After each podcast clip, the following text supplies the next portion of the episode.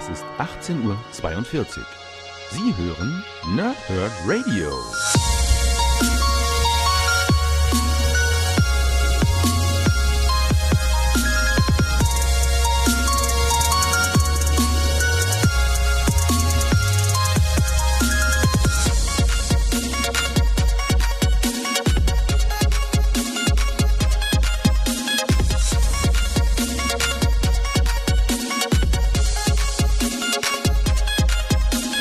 Lange Tage und angenehme Nächte oder umgekehrt. Heute möchte ich mit euch über die Netflix-Serie Der Punisher sprechen. Irgendwie ist mir das nach dem Ansehen der kompletten Serie ein Bedürfnis. Doch vorab sollte ich ein paar Dinge klären. Ja, ich mag Comics, aber ich kenne die Punisher Comics nicht. Ich habe kein einziges Heft gelesen. Und ja, ich mag auch die Marvel Netflix Serien. Ich betone dabei Netflix. Die erste Daredevil Staffel war super. Jessica Jones gefiel mir. Luke Cage war unterhaltsam. Iron Fist ist eher so mm, okay und die Defenders, naja, das fand ich dann wieder besser als Iron Fist. Zumindest das. Wenn ich an die Figur des Punisher denke, habe ich schlechte Filme, meinen Lieblingswrestler aus der Pubertät Kevin Nash und einen flachen Charakter, der sich durch übertriebene Brutalität auszeichnet im Kopf. Eine schon tausendfach erzählte Rachegeschichte über einen Typen, der seine Familie verloren hat und darüber nicht wegkommt. So weit, so ausgelutscht und langweilig. Diese Kombination aus meinem schlechten Bild des Punisher und den immer schlechter werdenden Marvel Netflix Serien ergab quasi eine recht niedrige Erwartungshaltung an diese Serie. Gleichzeitig habe ich mich vor dem Ansehen nicht über die Serie informiert und vor circa einem halben Jahr haben meine Freundin und ich uns getrennt. Ich bin jetzt nicht auf Mitleid aus oder über dieses Ereignis möchte ich auch nicht mit euch sprechen. Aber ich glaube, dass ich mich dadurch ein klein wenig besser in Frank Castle hineinfühlen konnte, dass mich dadurch vielleicht die Szenen mit Maria Castle besonders beeindruckt haben. Und auch diese Facette führt zu dem nun nachfolgenden Review der Serie. Deshalb wollte ich euch dieses Detail nicht vorenthalten. Im ersten Teil der Sendung werde ich ohne Spoiler auskommen. Dabei möchte ich euch über die Hintergründe informieren und euch ein wenig Trivia näher bringen. Danach gehe ich auf die Handlung ein und schildere euch genau meine Gedanken zu der ganzen Geschichte und viele kleine Aspekte der Serie. Eben das, was ich für bemerkenswert halte. Im genau eigentlichen Wortsinn. Doch Zuerst ein kleines Fazit vorab, ohne viel von der Geschichte oder den einzelnen Folgen zu verraten. Ich muss euch jetzt einen etwas ungewöhnlichen Rat geben. Falls ihr die Serie noch nicht kennt oder gesehen habt und ihr mit Action viel anfangen könnt, dann hört jetzt auf zuzuhören und schaltet wieder ein, wenn ihr sie fertig gesehen habt. Hm, ja, tatsächlich. Ich denke, dass diese Serie am besten funktioniert, wenn man sich im Vorfeld so wenig wie möglich damit befasst. Niedrige Erwartungen sind immer vorteilhaft und das ist bei dem Punisher auch nicht anders. Die Serie ist sehr brutal, mit Abstand das brutalste aus dem Marvel Netflix Kosmos, bietet einen grandiosen Soundtrack und in vielerlei Hinsicht den perfekten Cast für das Material. Die Inszenierung ist meistens top und gewohnt stylisch und modern. Die Story ist zwar typisch, bietet aber an der einen oder anderen Stelle tatsächlich auch einen gewissen Tiefgang und ein paar Wendungen. Zugegeben, ein paar dieser Wendungen funktionieren nur, wenn man sich nicht mit dem Comic auskennt. Ich hatte unglaublich viel Spaß und ein intensives Erlebnis beim Ansehen der Serie.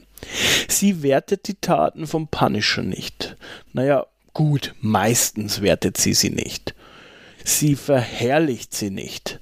Denn Frank Castle ist kein guter Mensch und will das auch gar nicht sein. Und das in der Serie auch dargestellt zu sehen, ist wohltuend und richtig. Marvels The Punisher ist ein brutaler Racheritt in einer unverschämt gut aussehenden Verpackung. Für hartgesottene Action- oder Marvel-Fans ist das eine klare Cook-Empfehlung. Produziert wurde die Show natürlich von Disney, also genauer gesagt von Marvel Television und den ABC Studios. Sie gehört nicht zu den ursprünglich bestellten Marvel-Serien von Netflix, sondern es ist ein Spin-off von Daredevil. Erschienen ist das Ganze am 17.11.2017 und an diesem Tag habe ich auch begonnen, die Serie mir anzusehen. Der Showrunner ist Steve Lightfoot, der wohl den meisten durch seine Arbeit an Narcos und Hannibal bekannt sein dürfte. Gleichwohl ist es seine erste größere Produktion als Showrunner. Die Besetzung der Serie ist grandios. Die Darsteller und die Regie holt aus dem verhältnismäßigen flachen Stoff tatsächlich ein wenig Tiefe heraus, auch wenn manche Themen etwas aufgesetzt und aufgeflanscht wirken. Die Schauspieler passen durchweg sehr gut zu ihren Rollen und holen das Maximum aus der Geschichte heraus. Die kurzfristige Zukunft ist gesichert. Mitte Dezember 2017 wurde bekannt gegeben, dass eine zweite Staffel bestellt worden ist. Schwieriger ist da die Einschätzung, wenn es um langfristige Pläne geht. Disney eröffnet ab 2019 einen eigenen Streamingdienst und daher ist die Zukunft von Marvel auf Netflix eher ungewiss. Stand jetzt bleiben angeblich die Serien bei Netflix. Jedoch werden alle verfügbaren Disney-Filme von Netflix genommen und zum eigenen Dienst umgezogen.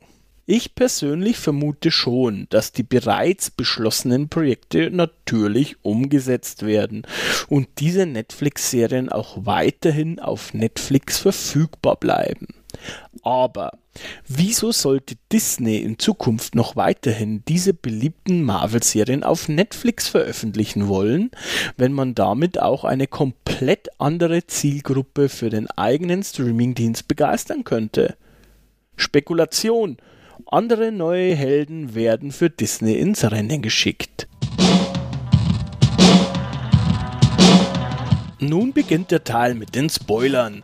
Ich werde nicht in allen Einzelheiten jedes Detail erklären oder erläutern, aber es können von nun an Story-Twists und der Verlauf der Handlung besprochen werden. Nach den Ereignissen aus Daredevil Staffel 2 hält die Welt Frank Castle für tot. Er ist total am Ende. Er redet nicht, ist geplagt von Albträumen und sozial isoliert. Da er die Verantwortlichen für den Tod seiner Frau für tot hält, ist auch sein kompletter Lebenssinn erloschen. Im Prinzip besteht er nur noch aus tiefer Trauer und Wut und lässt diese bei seiner Arbeit aus. Auf einer Baustelle reißt er Wände mit einem Vorschlaghammer ein. Denn in den USA gibt es keine Maschinen bzw. sind echte amerikanische und mexikanische Arbeiter wohl billiger als entsprechend mechanische Hilfsmittel. Franks Arbeitskollegen halten ihn für schwachsinnig und machen ihm auch deutlich klar, dass er weniger Überstunden machen soll. Die erste Folge setzt dabei gleich den Ton. Ein neuer junger Kollege sucht Anschluss. Zuerst bei Frank. Dieser weist ihn jedoch recht schnell zurück und macht ihm klar, dass er keine neuen Freunde sucht. Wie es dann so kommt, gerät der Neue an die falschen Typen, die zufällig auch auf derselben Baustelle arbeiten. Und wie wir alle wissen, sind alle amerikanischen Bauarbeiter auch waschechte Kriminelle. Deshalb beschließen die Kollegen von Frank mit dem neuen Buddy ein Kartenspiel der Mafia zu überfallen. Es kam, wie es kommen musste. Der neue nette Typ hat es verkackt. So richtig verkackt. Währenddessen träumte Frank von seiner Frau und wie sie erschossen wird. Also wacht er schweißgebadet auf. Zur Ablenkung fährt er natürlich und ihr werdet es vielleicht schon erahnen können, zurück auf die Baustelle und verkloppt wehrlose Mauern. Da unsere Mega-Verbrecher den Überfall auf das Kartenspiel ja vermasselt haben, fliehen diese in ihren natürlichen Lebensraum zurück. Und ja, Ihr ahnt es wahrscheinlich, das ist ebenso die Baustelle, auf der Frank gerade wehrlose arme Backsteinwände mittels seiner Muskelkraft zerkleinert.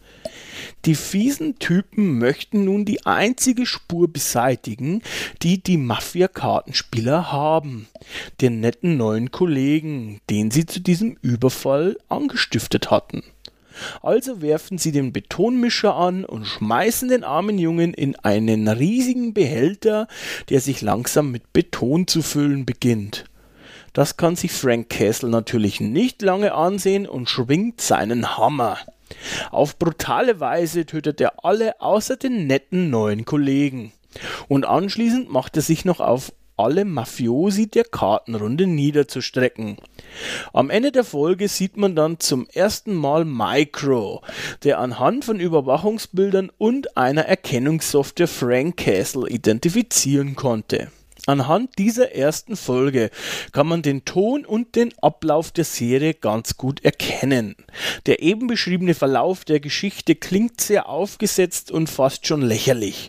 Aber Leute, beim Ansehen der Episode ist das nicht so. Kleine Details machen die Geschichte glaubwürdig, wie zum Beispiel der eigentliche Grund für den Überfall, nämlich dass der Redelsführer Schwierigkeiten mit einem Geldhai hat. Und die Inszenierung ist, meiner Meinung nach, einfach nur grandios. Die Musik fantastisch. Ja, es ist brutal, vielleicht auch übertrieben brutal, aber für The Punisher ist das angemessen. Die Coolness und der Style sprüht aus jeder Pore. Und was wichtig ist, es geht um keinen Helden. Frank Castle ist kein guter Typ. Er ist nicht gerecht. Er handelt nicht wie ein guter Mensch. Alles, was er ist, ist ein Racheengel. Alles, was er macht, ist nur für ihn selbst. Nur damit er sich besser fühlt. Es ist kein tiefgreifendes, storygetriebenes Heldenepos. Es ist eine moderne Actionserie, die zu unterhalten weiß. Viele Kritikpunkte richten sich an den langsamen Aufbau des Plots und dass man die Serie sogar verstehen könne, obwohl man keine Ahnung von Daredevil oder den Comicvorlagen hat. Aber Leute, ist das euer Ernst? Natürlich muss man die Serie auch verstehen können, wenn man die anderen zuvor nicht gesehen hat. Punkt. Ich halte den Aufbau für richtig und empfand ihn niemals für zu langsam. Ein gutes Beispiel ist die Albtraumszene, die gebetsmühlenartig ständig wiederholt wird und am Ende dann aufgelöst wird. Die Wiederholungen sehe ich dabei als Stilmittel, das verdeutlicht, wie sehr Frank diese Szene quält. Natürlich ist diese Auflösung der Szene durch die ständige Wiederholung wirksamer und eindrucksvoller. In der ersten Folge wird auch die weibliche Hauptrolle Homeland Security Agent Dina Madani eingeführt, die aus Afghanistan nach New York versetzt worden ist und ihre eigene Racheagenda aus Kandahar mitgenommen hat. Die Exekution ihres Freundes durch eine Spezialeinheit des Militärs.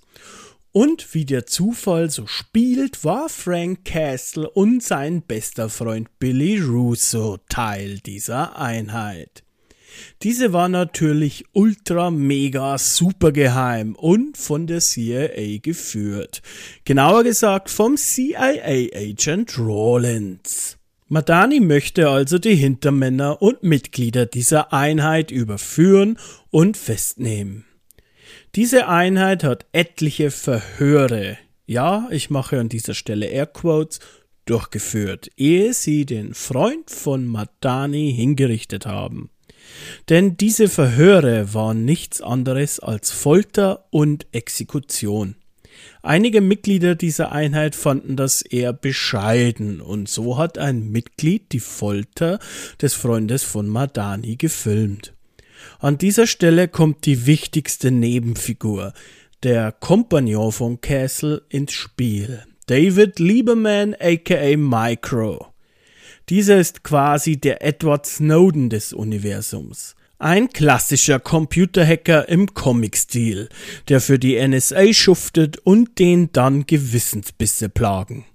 Natürlich ist auch hier der Anknüpfungspunkt Kandahar, denn das zuvor erwähnte Videomaterial, das die Folter zeigt, wird durch David geleakt. Rawlins findet heraus, dass David das Leck ist und schickt ein Tötungskommando, um ihn hinzurichten. Durch einen glücklichen Zufall überlebt er den Anschlag und wird dennoch für tot gehalten. Von nun an sucht Micro Castle, um dem Punisher klarzumachen, dass sie denselben Feind haben und dass diese Leute schuld am Tod seiner Frau sind. Dies gelingt nicht auf Anhieb.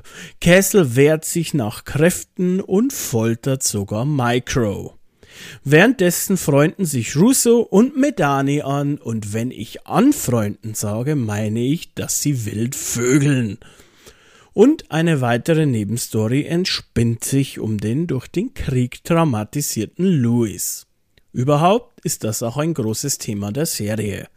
Menschen, die durch einen Krieg traumatisiert werden und sich dadurch sehr verändern. Sehr spannend und natürlich durch das Wesen einer Actionserie eher oberflächlich thematisiert. Dennoch ein guter und richtiger Hintergrund.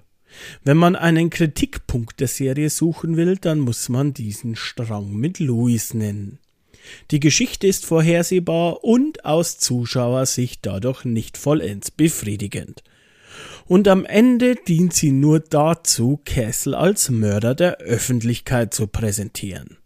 Dennoch ist sie alles in allem sehenswert und macht vor allem, wenn ich jetzt im Nachhinein darüber nachdenke, Sinn und fügt sich einigermaßen organisch in das große Ganze. Im Laufe der Geschichte stellt sich heraus, dass Rawlins dieses Spezialeinsatzkommando in Afghanistan nur für Drogenschmuggel benutzt hat. Und obendrein steckt der schmierige Billy Russo von Anfang an mit ihm unter einer Decke. Am Ende zerschneidet Castle während eines Kampfes das Gesicht von Russo, der sich dadurch in den aus den Comics bekannten Widersacher des Punisher Jigsaw verwandelt. Rollins wird getötet, Lieberman ist nicht mehr tot und mit seiner Familie vereint und Medani hat ihre eigene Einheit. Und Frank Castle sitzt ganz am Ende in der gleichen Selbsthilfegruppe wie Louis zuvor und spricht dann endlich über seine Gefühle. John Berntal ist der perfekte Frank Castle. Genauso gut besetzt ist die Rolle des Billy Russo mit dem zum Beispiel aus Westworld bekannten Ben Barnes. Auch Micro finde ich persönlich zwar ein bisschen vorurteilsbehaftet, aber dennoch sehr gut besetzt. Wobei diese Charaktere wohl angeblich ziemlich weit von der Comicvorlage entfernt sind. Wie am Anfang schon gesagt, habe ich davon leider keine Ahnung und kann es daher nicht beurteilen. Herausheben muss man auch die schauspielerische Leistung von Daniel Webber, der als Louis einen schwer traumatisierten Jungen glaubhaft spielt.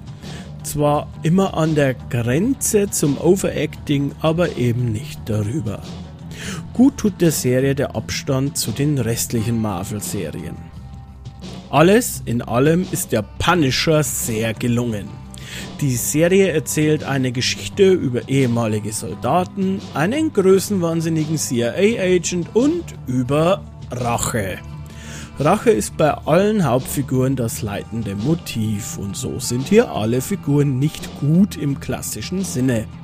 Am ehesten ist Medani eine solche Figur, dennoch wirft auch sie alle Vorschriften über Bord, um ihr Ziel zu erreichen. Wie am Anfang erwähnt, ist Frank Castle kein Held. Kein guter Mensch.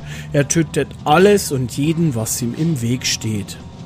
Ja, klar, einmal an einer Stelle hadert er bei einem Soldaten kurz. Aber zuvor und auch danach tötet er wieder wahllos jeden, der sich ihm in den Weg stellt. Die Netflix-Serie Marvel's The Punisher ist ein stilsicherer, actiongeladener, äußerst brutaler Racheritt, der auch durch eine gelungene Geschichte und vor allem durch eine sehr gute Inszenierung punkten kann. Eine klare Cook-Empfehlung meinerseits. So, ich hoffe, euch hat diese Episode gefallen. Auch wenn mir während der Aufnahme mein Hauptmikrofon kaputt gegangen ist und ich deshalb mit dem Ersatzsetup klarkommen musste. Ich hoffe, man kann den Unterschied nicht richtig heraushören. So, nun lasst doch bitte noch gerne Feedback da, ob und wie es euch gefallen hat oder ob man was verbessern kann. Wir hören uns wieder versprochen.